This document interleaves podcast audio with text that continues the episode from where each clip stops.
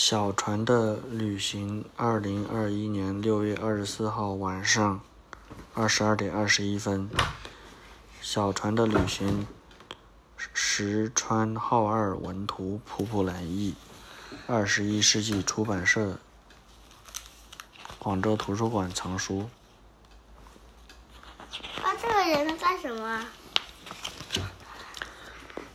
这就是小船，它在小镇上每天运送旅客和货物。有一天，一个小男孩跑过来对他说：“小船，能帮我送封信吗？给一个远方的朋友。”小船说：“好呀。”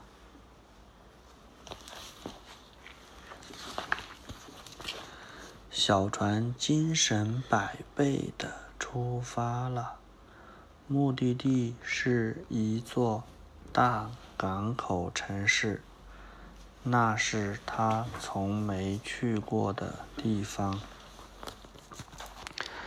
在辽阔的海面上，小船鼓足劲朝前开，海风吹得真。舒服呀！扑通扑通，小海豚游了过来。喂，小船，你去哪儿呀？我要去很远的港口送信。哦，好厉害呀！小心点儿！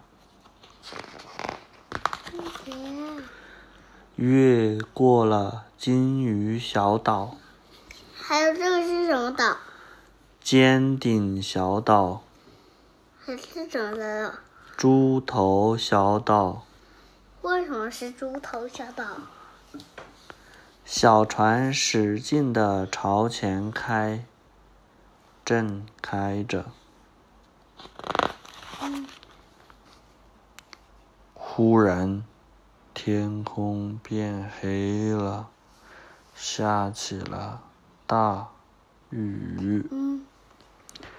哎呀呀！大浪卷过来了。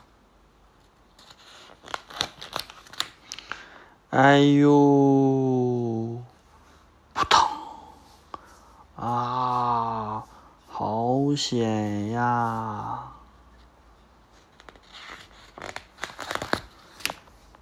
终于，天晴了。天晴，妹妹的晴。哇，这么大的彩虹，还是第一次看见呢。到它在海里吗？快到傍晚了，大港口城市还很远吗？在这儿休息一下吧。哗哗哗，哗哗哗，听着海浪的声音，小船进入了梦乡。梦乡。天亮了，太阳，早上好。小船又精神百倍的。不，小鸟在这里吗？嗯。为什么小鸟在这里？小船。小鸟为什么在这里啊？小船又精神。小鸟为什么在这里？